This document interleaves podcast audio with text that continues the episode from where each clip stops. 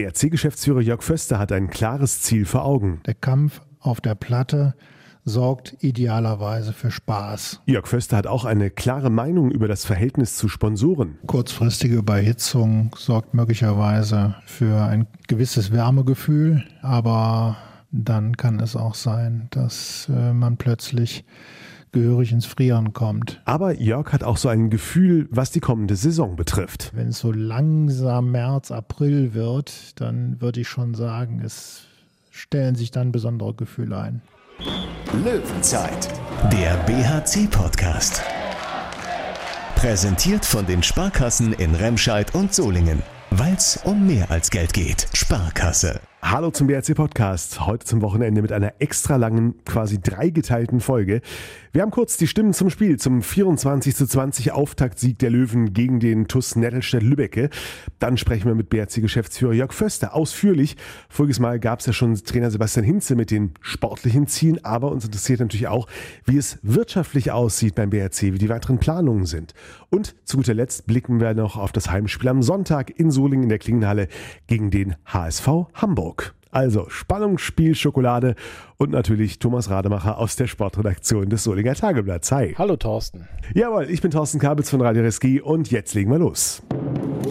Unangenehm hat Sebastian Hinze hier bei uns im letzten Podcast vor dem ersten Saisonspiel gegen den TuS Nettelstedt Lübbecke gesagt und er sollte recht behalten, Tom. 24 zu 20 hat der BRC zwar am Ende gewonnen, aber es wurde unangenehm. Gegen den hochmotivierten Aufsteiger haben die Löwen erst ein bisschen gebraucht, um in die Gänge zu kommen und dann in der Schlussphase auch noch die Kurve zu kriegen. Ne? Ja, man kann es vielleicht so zusammenfassen, dass man sagt, aller Anfang ist schwer, denn ich finde schon, dass der BRC eine deutlich höhere individuelle Qualität eben auch hat als äh, der TuS Nettelstedt Lübecke die natürlich mit Aufstiegseuphorie starten, aber ich dachte schon, ja, das, das wird der BRC schon gewinnen, wie er auch vor zwei Jahren er äh, bei der HSG Nordhorn-Lingen, die damals auf Steiger waren, da haben sie auch äh, die Partie letztlich souverän für sich entschieden.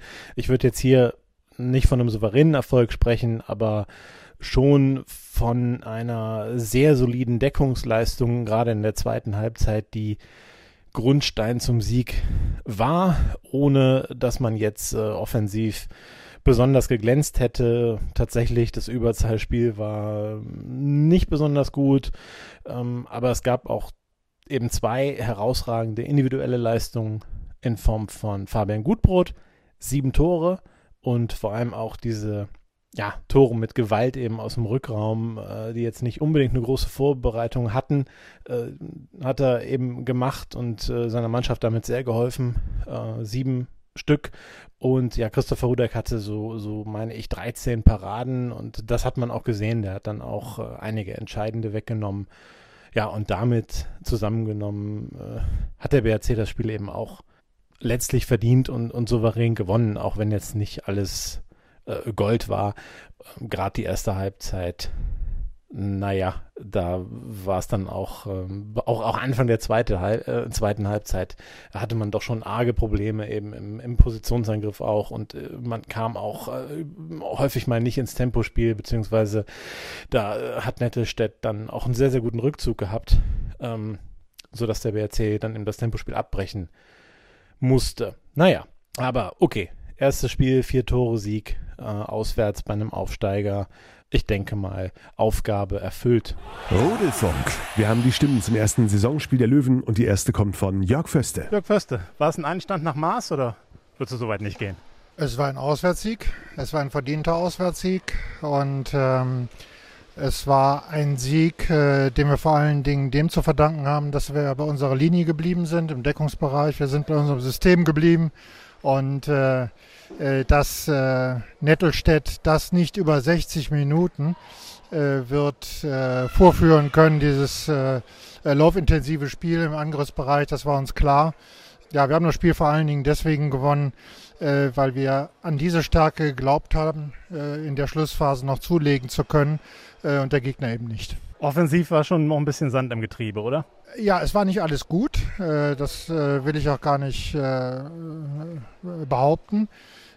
Sicher haben wir schon deutlich besser Überzahl gespielt beispielsweise. Der eine oder andere Ketzer wird sagen, wohl kaum jemals schlechter. Aber ich sage, Es war sicherlich in vielen Bereichen so, dass wir da doch leichtfertig die Bälle weggeworfen haben, uns das Leben ein wenig schwerer gemacht haben, als es eigentlich notwendig gewesen wäre.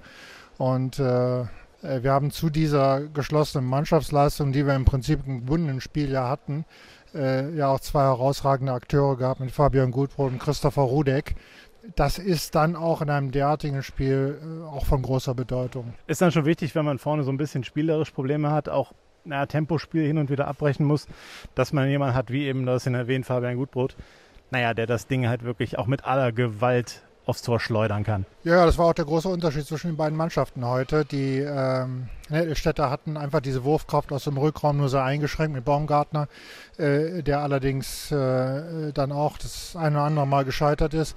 Wir haben es mit David, wir haben es mit äh, Goody vor allem äh, und das haben wir dann auch in die Waagschale geworfen. Vielleicht ein Wort zur Stimmung, es waren nur 715, meine ich, hier.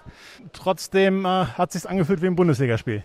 Ja, absolut. Das, äh, was Sebastian Hinze gesagt hatte, wenn 1500 da sind, fühlt sich das an wie 15.000 nach all dieser äh, schlimmen Zeit. Äh, hat sich heute bewahrheitet. Es waren vielleicht 800 hier, aber es war trotzdem eine respektable Lautstärke und man konnte hier auch durchaus vom Heimvorteil sprechen von den Ringen. Nichtsdestotrotz waren auch die wacker anfeuernden BHC-Fans deutlich hörbar. Ja, ein herzliches Dankeschön dafür. Äh, also äh, das war äh, hörbar von Beginn an, das war hörbar auch während des Spiels und nach dem Spiel hat sich das natürlich nochmal entladen. Und diejenigen, die die Reise hierhin eingetreten haben, die haben wirklich ihren Beitrag dazu geleistet, dass wir unser erstes Spiel erfolgreich bestreiten konnten. Ja, Tom, die Frage, wie gehen die Fans damit um, dass volle Hallen wieder möglich sind, hat uns ja auch vorab schon beschäftigt. Was das auch für die finanziellen Planungen beim BAC zum Beispiel heißt, besprechen wir später noch ausführlich im Interview mit Jörg Föste. Wie hast du es aber selbst gestern Abend in Lübeck erlebt? Nur 700 Zuschauer waren in der Halle, etwas mehr. Ich glaube, 703 oder sowas äh, standen hinter offiziell auf der Liste. Das ist natürlich erstaunlich wenig. Ähm, die Halle fast kann 3000 Zuschauer fassen.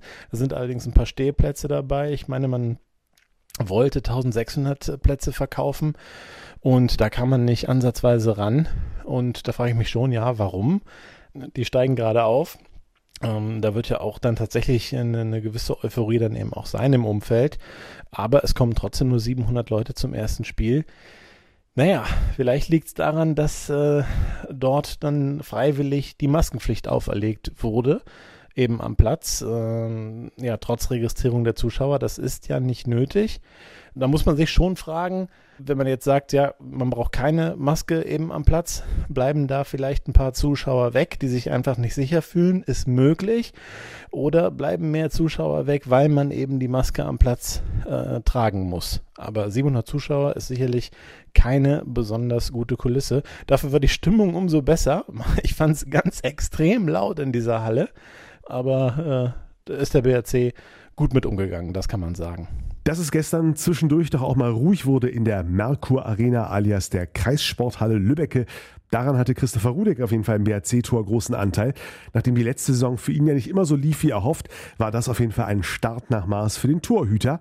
Aber auch von ihm gab es nach einem Interview mit Tom durchaus ein paar selbstkritische Töne. Christopher Rudek, 24-20 hartes Stück Arbeit, hat man zwischendurch gedacht. Ja, war es auch. Also erst am Ende packen wir ein paar Tore zwischen, dass man fünf Minuten Verschluss, glaube ich, äh, weiß, wer das Spiel gewinnt. Aber bis dahin ist es echt spitz auf Knopf. Ähm, wir tun uns, glaube ich, in Überzahl ein bisschen zu schwer, um es deutlicher zu gestalten. Und äh, von der Abwehr her war das, war das top. Ähm, und wir müssen dann vorne ähm, Nettelstedt für die harte Abwehr, die sie spielen, ein bisschen besser bestrafen in Überzahl. Abwehr eigentlich auch erste Halbzeit schon, oder? War auch schon okay mindestens. Ja, auf jeden Fall. Also ich finde erste Viertelstunde zu viel über den Kreis, aber das ist okay, wenn wir aggressiv gegen die Rückraumspieler decken wollen. Ähm, das kriegen wir über das Spiel dann immer besser geschlossen. Von daher äh, nehmen wir das gerne, die ersten 15 Minuten, die, die paar Abschlüsse über den Kreis und äh, ab da, finde ich, kriegen wir, kriegen wir immer gute Abschlüsse äh, im Gameplan, auch wo, wo wir im Tor wissen, ähm, wo, wo der Ball vermutlich hinkommt und dann äh, funktioniert das schon sehr, sehr gut. Hast du also nur deshalb gehalten? ja, auch. naja, muss man wirklich sagen, dass es äh, heute der Gameplan wirklich aufgegangen ist. Also, dass gefühlt äh, jeder, jeder Schuss äh, aus dem Rückraum dahin kam, wo wir ihn erwartet haben.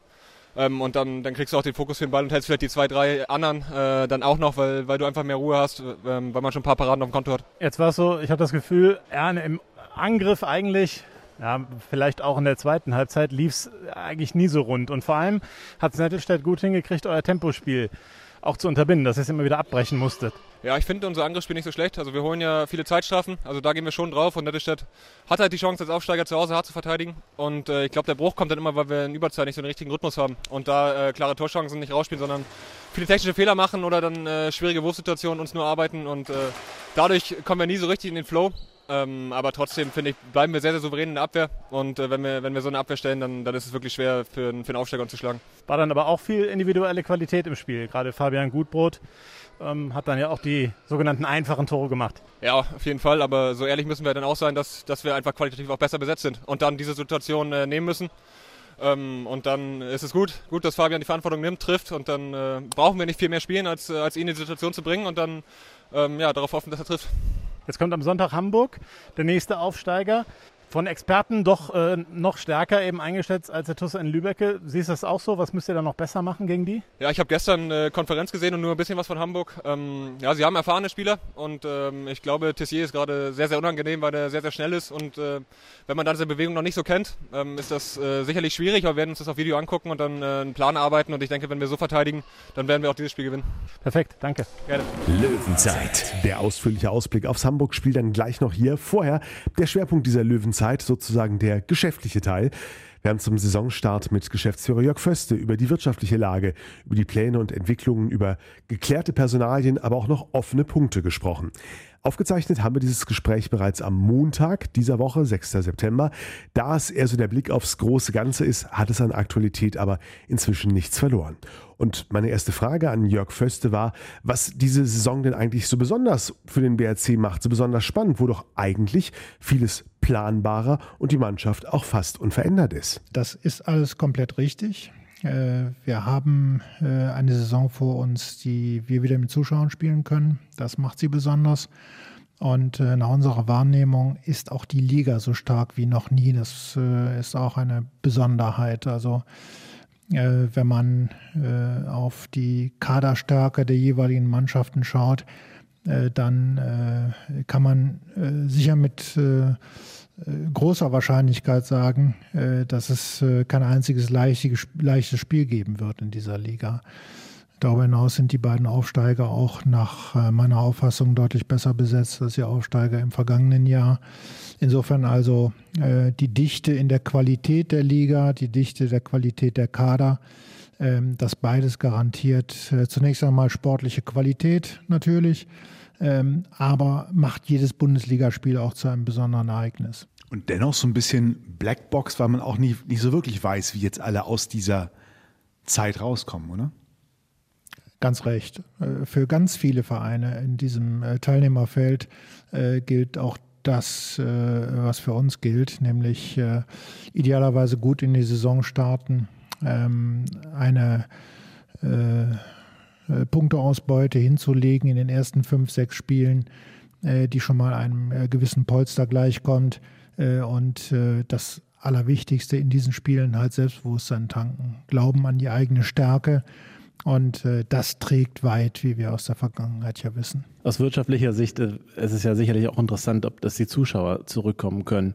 Wie wichtig ist das denn im Finanzplan des BHC für diese Saison mit Zuschauern planen zu können? Also äh, für uns ist es zunächst einmal aus emotionaler Sicht unglaublich wichtig, äh, dass wir jetzt diese Phase überbrücken konnten. Wir hatten große Sorge, dass äh, die 15 Monate, die jetzt ins Land gegangen sind, ohne nennenswerte Zuschaueraufkommen, dass das noch ausgedehnt werden würde. Und das wäre für unsere Sportart, nicht nur für den Bergischen HC, tatsächlich zu einer echten Bewährungsprobe geworden. Man darf ja nicht vergessen, dass es auch eine gewisse Entwöhnung gibt. Wir haben jetzt Anfang März 2020 äh, das letzte Mal vor äh, halbwegs ausverkauften Rängen gespielt. Also diese Phase noch weiter auszudehnen, äh, wäre gefährlich geworden für meine Begriffe. Emotional ist es wichtig, das wird man schon im ersten Heimspiel am Sonntag gegen Hamburg in der Klingenhalle äh, wahrnehmen.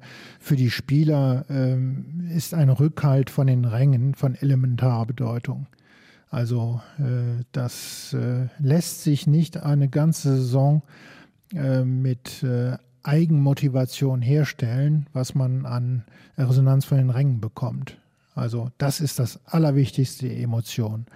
Kaufmännisch betrachtet ist jeder Zuschauer mehr natürlich gut, Äh, aber das äh, muss ich schon ganz klar sagen, ist für uns die absolut sekundäre Betrachtung zum gegenwärtigen Zeitpunkt jedenfalls. Du hast mich ja ehrlich gesagt schon während der Corona-Zeit ein, zweimal beeindruckt, äh, speziell was deine Prognosen betrifft. Ich meine, es war so im Juni äh, 2020. Ähm, vielleicht auch einen Tick später, auf jeden Fall im Sommer. Da haben wir gesessen, das war noch weit vor dem Saisonstart, äh, in die ja letzte ja komplett durch Corona beeinflusste Spielzeit, äh, dass du gesagt hast, dass du dir gut vorstellen kannst, dass die Saison komplett ohne Publikum, also dass es eine reine Mediensaison werden könnte, dass du dir das vorstellen kannst. Das hat mich doch schon irritiert damals, diese Prognose. Und es ist ja ungefähr so eingetreten. Es war vielleicht nicht ganz so dramatisch, aber schon fast so dramatisch. Was ist denn jetzt deine Prognose für dieses Jahr? Kriegt man das jetzt auch dann so durch? Also, dass das jetzt es gibt ja noch Einschränkungen in manchen Bundesländern. In NRW ist es relativ gering. Oder rechnest du auch nochmal mit einem Rückschlag? Naja, der, seine, äh, der seinerzeit geäußerten Prognose waren ja zwei Dinge zugrunde gelegt. Zum einen die medizinische äh, Überlegung, ähm, die von den äh, jeweiligen Spezialisten in diesem Land und auch weltweit ähm, geäußert worden ist, und die politische Einschätzung beides zusammengenommen ließ keinen anderen Schluss zu, als äh, dass die Vorsichtsmaßnahmen so weit ausgedehnt werden würden, äh, dass man eine Saison äh, nur als reine Mediensaison betrachten müsste. Und darauf äh, haben wir dann auch unsere kaufmännische Überlegungen fußen lassen. Jetzt ist es so, äh, dass ähm, die entscheidenden äh, Prognosen in medizinischer Hinsicht davon ausgehen, dass eine Impfsituation, die zufriedenstellend zu nennen ist, spätestens im Frühjahr äh, in Deutschland zumindest äh, dargestellt werden kann. Wenn das zutrifft, dann bin ich davon überzeugt, dass wir mit Zuschauern die gesamte Saison überspielen werden. Und ähm, das ist natürlich auch der große Wunsch aller. Allerdings muss man immer auch berücksichtigen, äh, wir leben in Deutschland zwar in einem Territorium, aber das ist nicht die gesamte Welt. Äh, wir haben äh, andere Länder, wir haben Reiserückkehrer, wir haben Situationen, die auch ähm, signalisieren, dass wir vielleicht noch eine dritte Impfe brauchen. unter dem Strich aber kann man sagen, wir brauchen jetzt einfach noch mehr Impfbereitschaft, um uns allen äh, diese Sorgen aus dem Kopf zu zerstreuen. War es dir besonders wichtig, dass alle im Umfeld der Mannschaft und die Mannschaft auch selber ähm, geimpft ist? Ja, das war auch gar nicht so schwer herzustellen. Die Mannschaft war ja zwei Wochen in Quarantäne äh, und dann nochmal eine Woche in Quarantäne. Wer das mitgemacht hat, äh, der äh, ist beim nächsten Impften der Erste. Also insofern war das leicht, dass alle sehr, sehr zeitnah und sehr hurtig äh, auch die zweite Impfe bekommen haben. Und daher sind wir äh, momentan in einer äh, sehr komfortablen Situation, dass wir zumindest für uns Vorsichtsmaßnahmen äh, relativ weit zurückfahren können. Allerdings der Umgang mit nicht geimpften und nicht getesteten äh, ist für uns äh, jetzt ein Tabu. Das werden wir nicht machen. Das ist uns viel zu riskant. Und deswegen machen wir auch unsere Schulaktivitäten noch nicht. Wir machen noch keine Partnerveranstaltungen, äh, weil wir einfach nicht sicherstellen können, dass wir da im gesicherten Raum sind. Äh, also es gibt für uns noch Einschränkungen, die allerdings selbst auferlegt sind und nur zum Teil dem Arbeitsschutz zuzuordnen sind. Die Klingenhalle, wie auch alle anderen Hallen, äh, die der BRC bespielt, na, bis auf den, den PSD ich hoffe, es wird so gesprochen, Bank Dome in äh, Düsseldorf, können ja komplett gefüllt werden, also zumindest die beiden äh, Hallen im Bergischen Land. Wie, ja, wie schätzt du denn die, die Situation im, im Zuschauer- und Fanbereich ein? Ist da noch Zurückhaltung da, dass man sich Sorgen macht, naja, jetzt äh, eben eine Halle zu betreten, trotz Impfung, trotz 3G-Pflicht und so weiter. Oder vielleicht auch eine Zurückhaltung aufgrund des höheren administrativen Aufwands, nicht nur für den BRC, der jeden Zuschauer registrieren muss, es ist ja auch für Zuschauer aufwendiger, sich eben zu registrieren, anstatt mal eben an eine Kasse zu gehen oder sowas. Ja, ganz recht. Also der Aufwand ist natürlich da ob er jetzt unangemessen groß ist oder nicht. Also die Arbeit ähm, läuft ja vor allen Dingen hier beim BRC zusammen und äh, beim BRC, Andrea Tschichy und ihr Team machen einen tollen Job, äh, ist äh, deutlich mehr zu tun als sonst. Ähm, für den Einzelnen äh, ist das äh, nicht so sonderlich schwierig, äh, sich für das Spiel anzumelden. Und die meisten, die Tickets haben, die als Jahrestickets definiert sind, ähm, die werden auch kommen, die werden sich registrieren lassen und, und dann auch die Tickets ja per Mail zugesendet bekommen. Gegebenenfalls sogar abholen in ausgedruckter Form, auch das ist möglich. Äh, ich rechne damit, dass wir am Sonntag in der Klingenhalle eine sehr, sehr stimmungsvolle Atmosphäre haben werden. Und äh, dafür tun wir das alles. Dafür haben wir gekämpft, äh, damit die Zuschauer in die Halle kommen, damit wir wieder dieses äh, typische Bundesliga-Feeling, wie wir es ja äh, gewohnt sind, äh, herstellen können. Und ich freue mich unbändig auf das Spiel gegen Toto Jansen und seine Truppe. Journalisten lieben Zahlen sowieso. Äh, Fans schauen natürlich auch schon mal drauf. Jetzt habt ihr gesagt, Etatzahlen gibt es so nicht an der Stelle. Warum? Naja, es ist ähm, äh, ein Teil der Prognosestellung. Wir haben ja im März 2020 zum ersten Mal diese besondere Pandemie-Situation gehabt und da war das äh, Geschäftsjahr 1920 ja noch gar nicht beendet. Äh, wir haben schon da absehen können, dass man wenig absehen kann, nämlich wie wird das mit den Ausgleichszahlungen des Staates? Wie wird das mit den äh, Verhaltensweisen, die Fans und äh, die Partner an den Tag legen? Ähm, wie wird das mit der Bereitschaft äh, Einzelner auf ähm, ja, Zuwendungen zu verzichten? Äh, wie können äh, gewisse Sparmodelle, äh, die notwendigerweise dann in Kraft gesetzt worden sind, auch zur Wirksamkeit gebracht werden? Ähm, Lange Rede, kurzer Sinn. Wir haben damals beschlossen, wir werden wohl in der Pandemie- und Nachfolgepandemiezeit den Zeitraum eines Jahresabschlusses auf drei Jahre ausdehnen müssen, weil die Folgen und die äh, jeweiligen besonderen Konstellationen äh, einfach nicht auf ein einziges Geschäftsjahr äh, herunterzubrechen sind. Und das hat sich genau bewahrheitet. Die äh, Situation ist jetzt auch noch immer so, dass in der Saison 21, 22 immer noch Folgen der äh, Pandemie in den Büchern stehen werden. Äh, und erst am 30.06.22 äh, können wir dann sagen, wie die vergangenen drei Jahre gelaufen sind. Dann werden wir es aber auch verlässlich und transparent, wie man es von uns äh, gewohnt ist, auch tun. Ihr lebt stark auch von der Wirtschaft, von Unternehmen hier in der Region, die euch sponsern, die euch unterstützen, die nun auch aber ganz unterschiedlich durch diese Zeit gegangen sind. Habt ihr da Konstanz, was die Sponsoreneinnahmen angeht? Ja, haben wir. Äh, wir haben eine ganz verlässliche Partnerstruktur, die jetzt auch noch breiter geworden ist denn je. Es sind also doch einige auch namhafte dazugekommen. Ähm, andere mussten äh, ihr Engagement äh, etwas drosseln, äh, etwas äh, zurückfahren, aber nicht komplett auf Null stellen. Uns ist immer wichtig, dass Partnerschaften langfristig angelegt sind. Äh, und äh, wenn ich eins markant sagen kann, der Bergische HC geht sehr stabil in dieses letzte Drittel äh, der äh, Pandemiebilanzen hinein. Du sprachst eben einmal kurz von Entwöhnung, äh, die ja zu befürchten ist, wenn man jetzt noch länger ohne Zuschauer spielen würde. Beob oder befürchtest du das auch jetzt schon durch die anderthalb Jahre, die man ja jetzt nicht in die Halle konnte, dass Leute also auch ja, wieder motiviert äh, werden müssen, in die Halle zu kommen, um Live-Sport zu erleben, dass sie sich vielleicht zu sehr an die äh, heimische Couch gewöhnt haben, von dem man ja bequem über Sky dann eben auch den BRC gucken kann? Naja, ich glaube nicht, dass man das äh, pauschal so sagen kann. Ähm, dass wir Sorgen haben und dass wir gegebenenfalls dann immer wieder gegensteuern.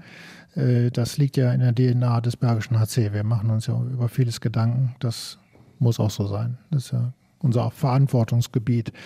Es wird den einen oder anderen geben, der sich zurückhält. Äh, das stimmt. Wir glauben aber, dass diese sportliche Qualität und äh, dieser, diese Sogkraft, äh, die von der Handball-Bundesliga ausgeht, ähm, zumindest mittelfristig dazu führen wird, dass ähm, noch mehr Menschen in die Halle gezogen werden.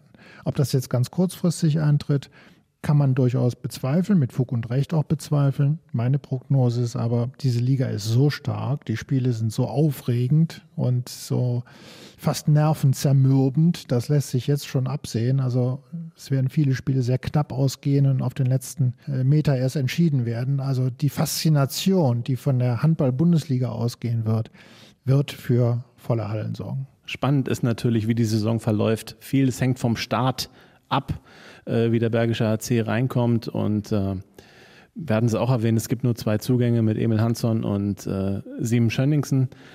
Was aber jetzt schon feststeht, sind ja die Weichenstellungen für äh, das Jahr danach, wo ich jetzt sagen würde, wow, das ist ja noch, also aus meiner Sicht ist das ja noch viel spannender. Was passiert in der Saison danach? Mit Jamal Naji äh, hat der BRC einen neuen Trainer. Ähm, dann kommt Tim Notdurft, ein äh, neuer Außenspieler, der eine überragende Saison 2021 gespielt hat bei HBW Baling. Dann kommt äh, der Nachfolger von Max Dari am Kreis, Frederik Ladevogget. Ich hoffe, ich spreche das auch richtig aus. Wie euphorisiert bist du denn bei diesem langfristigen Blick? Fangen wir mal erstmal sportlich an, bevor wir dann noch auf den wirtschaftlichen Teil kommen, der auch sehr interessant ist. Ja, das ist äh, jetzt ein Themengebiet, was natürlich uns äh, hier zuvorderst beschäftigt, äh, was du gerade äh, skizziert hast, nämlich Langfristplanung des Kaders und langfristige Aufstellung des Clubs. Kommen wir einmal zur grundsätzlichen Ausrichtung des Bergischen HC im sportlichen Bereich. Kampf ist das Erste. Der Kampf auf der Platte sorgt idealerweise für Spaß. So. Wenn dieser Kampf nicht belohnt wird oder wenn man den Kampf nicht annimmt respektive ihn nicht ausstrahlt, weiß unsere Mannschaft immer, das führt jetzt nicht zum Spaß, sondern zum Stress. Und Stress braucht kein Mensch. Unser Kader sowieso nicht. Das bedeutet also, wir müssen jedem Spiel den Kampf annehmen und idealerweise, äh, meinetwegen sogar 55 Minuten lang, äh, den Gegner sich an diesem Kampf abarbeiten lassen. Das ist das, was den Bergischen HC auszeichnet. Kampf um jeden Meter, Terror verteidigen, äh, hinten schnelle Beine haben, waches Auge haben und dann in die Konter laufen. So, das ist unsere Idee. Und äh, wenn wir das alles ideal umsetzen, was wir an Abwehrqualität in unserem Kader haben, gepaart mit idealerweise gut aufgelegten Torhütern, dann haben wir gute Chancen in dieser Liga. Dann müssen wir uns auch nicht verstecken. So, und da diese Philosophie einmal feststeht, ist das jetzt äh, mal generell äh, so, dass wir alle Personalentscheidungen auch darauf ausrichten. Und die Personalentscheidungen, die äh, getroffen worden sind, sind in drei Bereichen. Arbeiten wir das ab. Jamal ist ab 1.7.22 Trainer des Bergischen HC. Wir haben uns mit Sebastian und mit Jamal darauf verständigt, dass wir jetzt über Sebastian hinzusprechen und ab 1.7.22 über Jamal Naji. Das halten wir auch so bei und das kann auch bis zum 30.06.22 jeder von uns genauso erwarten. Punkt 2, Tim Notdurft. Ähm, ein Linksaußen, der uns deutlich mehr äh, Möglichkeiten geben wird als äh, die, die wir bis jetzt in den 15 Jahren des Bestehens des Bergischen HC auf dieser Position hatten. Er ist viel größer, hat viel äh, mehr Reichweite, kann äh, viel mehr hineinspringen, äh, ist in der Deckung dazu in der Lage, Bälle zu gewinnen, ist in der 5-1-Deckung auf der Spitze einsetzbar. Also in jedem Fall ein Gewinn. Fred äh, Ladevogel äh, ist ein klassischer Abwehrspieler, der jetzt auch beim Auftakt der dänischen Liga, beim Sensationssieg ähm, äh, seiner äh, Truppe Sonderjücke gegen äh, Aalborg auch sehr überzeugt hat, nicht nur im Deckungsbereich, sondern auch mit fünf erzielten Toren vorne. Das ist auch ein Spieler, den wir sehr früh gesehen haben und äh, so ein Klassiker, das hatten wir bei Max Daria auch schon so ähnlich und bei Linus Arneson auch, dass äh, diese Qualitäten dann anderen auch irgendwann nicht verborgen bleiben, äh, wir aber schon zugeschlagen haben. Und ähm, das ist auch eine Philosophie des Bergischen HC auf dem Transfermarkt. Wir müssen halt schneller sein als manch anderer. Ich bin davon überzeugt, dass Fred ein Riesengewinn sein wird, nicht nur sportlich, sondern auch menschlich. Er tritt natürlich auch in große Fußstapfen, wenn er Max Dari ersetzt. Naja, er ist ein komplett anderer Spieler. Äh, deswegen ähm, äh, ist das so sportlich äh, keine richtige äh, Bezeichnung, Fußstapfen, äh, während Max ja hinten seine zwei Meter mit äh, zwei Meter vorne, zwei Meter zur Seite, mit allem, was er hat, verteidigt und mit viel Laufarbeit und ackert wie ein Pferd. Ähm, um das hinzubekommen, ist Fred natürlich von der Physiognomie her äh, begünstigter. Er ist viel größer, hat äh, größere Reichweite, hat auch eine andere physische Präsenz, kann also auch, wenn er heraustritt, durchaus mit äh, Körperlichkeit glänzen und muss nicht alles weglaufen und ablaufen. Also insofern ist es ein komplett anderer Abwehrspieler, äh, der uns aber viel Freude machen wird. Steht zeitnah noch ähm, eine schicke Verpflichtung für diese Saison 22, 23 an? Äh, zeitnah nicht. Ich hatte schon angekündigt, im wirtschaftlichen Bereich gibt es ja auch, ähm, ich möchte es mal so nennen, eine, eine Veränderung. Ähm, der Gesellschafterkreis vom BRC war ja immer schon sehr namhaft besetzt. Jetzt äh, ist mit Mirko Novakovic jemand dazugekommen, der nun extrem erfolgreiche Unternehmerkarriere im IT-Bereich gemacht hat. Codecentric Gründer äh, unter anderem und hat, ich glaube, ist aus, aus, aus seinen Unternehmen jeweils ausgestiegen mit einem unfassbar hohen Gewinn. Kannst du vielleicht erstmal kurz skizzieren, was versprecht ihr euch davon, ihn in den Gesellschafterkreis aufgenommen haben zu können? Also Mirko ist ein Gewinn. Äh, das äh, steht schon fest, bevor er überhaupt äh, so richtig bei uns Fuß gefasst hat. Ähm, er ist einer der erfolgreichsten, wenn nicht der erfolgreichste Unternehmer im Bergischen Land in den vergangenen Jahren, ähm, wenn man die digitale Welt einmal zugrunde legt in dieser Betrachtung. Äh, das ist das eine. Ähm, ich kenne ihn jetzt mittlerweile seit 15 Jahren, habe alles verfolgt, äh, was er macht, ähm, habe auch die Art und Weise verfolgt, äh, wie er agiert. Und diese Agilität, die er an den Tag legt, die tut uns auch sehr gut im Gesellschafterkreis des Bergischen HC. Dazu seine digitale Stärke, die äh, ja nun komplett unstrittig sein dürfte und auch seine Vertriebsstärke werden uns gut zu Gesicht stehen. Wir haben in den ersten Gesprächen äh, schon sehr schnell festgestellt, dass er ja diese unverzichtbaren Qualitäten der Zukunftsgestaltung geradezu verkörpert. Und äh, äh, insofern ist das äh, für uns ein großer Wurf, dass Moko jetzt dabei ist. Äh, Im Übrigen sind ja die Gesellschafter des äh, Bergischen HC allesamt Unternehmer äh, sodass also zunächst mal der unternehmerische Gedanke äh, ja die Wege des äh, Bergischen HC ebnet. Äh, und da ist Mirko jetzt ein prominenter Zugang. Gibt es was Konkretes, ähm, was, ähm, wo du sagst, dass das sollte sich jetzt auch in Zukunft beim BRC ändern? Also äh, wo eben Mirko Novakovic helfen kann? Gibt es da ein konkretes Projekt, was da jetzt äh, gerade angegangen wird? Eins können wir sagen, wir haben den Faden aufgenommen und äh, ich bin auch davon überzeugt, ähm, dass äh, diese Präsenz von äh, Mirko Novakovic äh, für äh, eine neue Strategie, zumindest für einen neuen Kanal sorgen wird. Ähm, konkreter kann man das. Und sollte man das jetzt auch nicht benennen, an Ergebnissen äh, muss man sich in der Prognose immer messen lassen und das ist ja nicht nötig. Es ist aber jetzt ähm, auszuschließen, dass der BRC plötzlich sagt, okay, wir nehmen jetzt einfach mal ein paar Millionen in die Hand und, und stellen uns mal eben so einen Kader zusammen, keine Ahnung, der dann äh, unter die Top 4 kommen soll oder sowas, indem man, also sowas in, in, in dieser Richtung äh, das ist nicht das, was man sich von Mirko Novakovic verspricht. Kurzfristige Überhitzung sorgt möglicherweise für ein gewisses Wärmegefühl, äh, aber dann kann es auch sein, dass äh, wenn die Glut weg ist, äh, man plötzlich gehörig ins Frieren kommt. Das ist nun mal im Sport sehr oft so und wir haben so viele Beispiele gesehen, äh, die äh, uns lehren, dass wir unseren Weg, so wie wir ihn gehen, weitergehen sollten und wir werden das auch genauso tun. Es äh, ist so, dass wir sehr zufrieden sind mit unserer Entwicklung. Wir haben uns in den vergangenen drei, vier Jahren ähm, etabliert.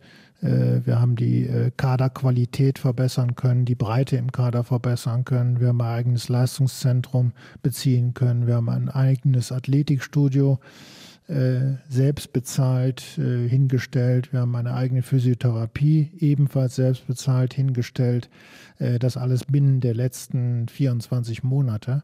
Und äh, diese Infrastruktur ist es, die für uns von äh, großer Bedeutung ist.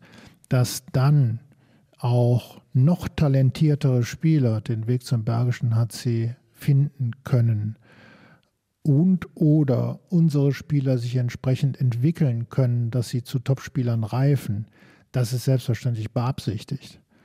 Das hat aber nicht so sehr viel mit dem schnöden Mammon zu tun, sondern es hat mit einer gesunden und ruhigen Entwicklung zu tun. Und es ist vielleicht auch eine Lehre der Vergangenheit beim BHC, dass man auf keinen Fall zurück möchte in so etwas wie Mäzenatentum, denn es könnte ja mal so gewesen sein vor zehn Jahren vielleicht.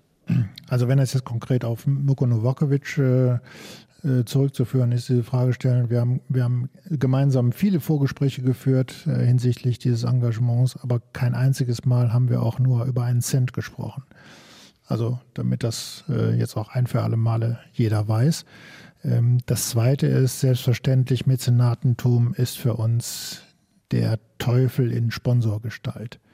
Also das wollen wir nicht, das wollen wir in keinem Fall, weil Mäzenatentum auch Abhängigkeit ist. Und genau das wollen wir nicht, sondern wir wollen unseren Weg schon äh, komplett selbstverantwortlich äh, beschreiten und äh, auch niemandem Rechenschaft ablegen müssen. Aber vielleicht gibt es zumindest demnächst ein paar mehr Elektroladesäulen an der Klingenhalle.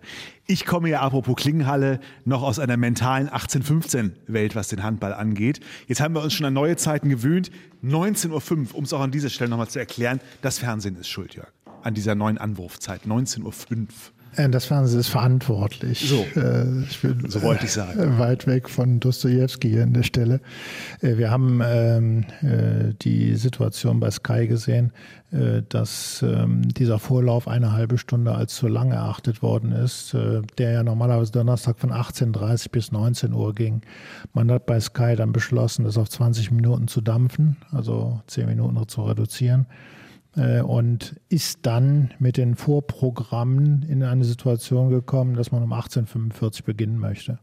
Das ist deswegen die krumme Zeit, die etwas äh, schwer nachvollziehbar zu sein scheint, aber das ist halt senderbedingt. Wir werden es schaffen. Jetzt sind Sebastian Hinze und du zwei ähnlich ihre Emotionen stets nach außen tragende Menschen. Nein, wir haben von Sebastian schon gehört auf die Frage natürlich, wie ist das jetzt so letzte Saison? Er macht halt seinen Job. Was soll er auch anderes sagen? Trotzdem wenn du den noch so lange kennst, ist irgendwas anders oder macht der wirklich einfach nur seinen Job? Es wird ein besonderes Jahr, da sage ich einen anderen Satz, als Sebastian ihn sagen würde. Ähm, es wird ein besonderes Jahr, weil eben dieses letzte Jahr bleibt. Dennoch äh, ist es ja eine prägende Zeit. Äh, Sebastian hat ja äh, in diesem Club von Beginn an eine bedeutende Rolle gespielt.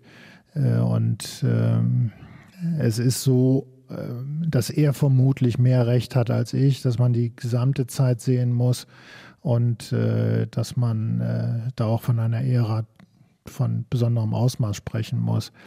Dennoch glaube ich, dass dieses letzte Jahr durchaus ein besonderes ist, weil ja auch viel äh, dann emotional äh, mit hineinspielt, wenn das Auseinandergehen näher rückt. Also man merkt ja dann schon, gut, jetzt sind es halt nur noch sieben Spiele. Und dann wird der Verein gewechselt. Äh, und äh, wie ich die Lage einschätze, wird das schon ein besonders emotionales Jahr. Aber er wird schon, ich meine, dafür ist er ehrgeizig genug. Der wird seinen Job hier gut, der wird mit einem guten Eindruck, mit dem bestmöglichen Eindruck gehen wollen. Ja, sicher. Ohne Zweifel wird das so sein. Äh, ich sehe ja die Trainingsarbeit auch und den Umgang mit der Mannschaft.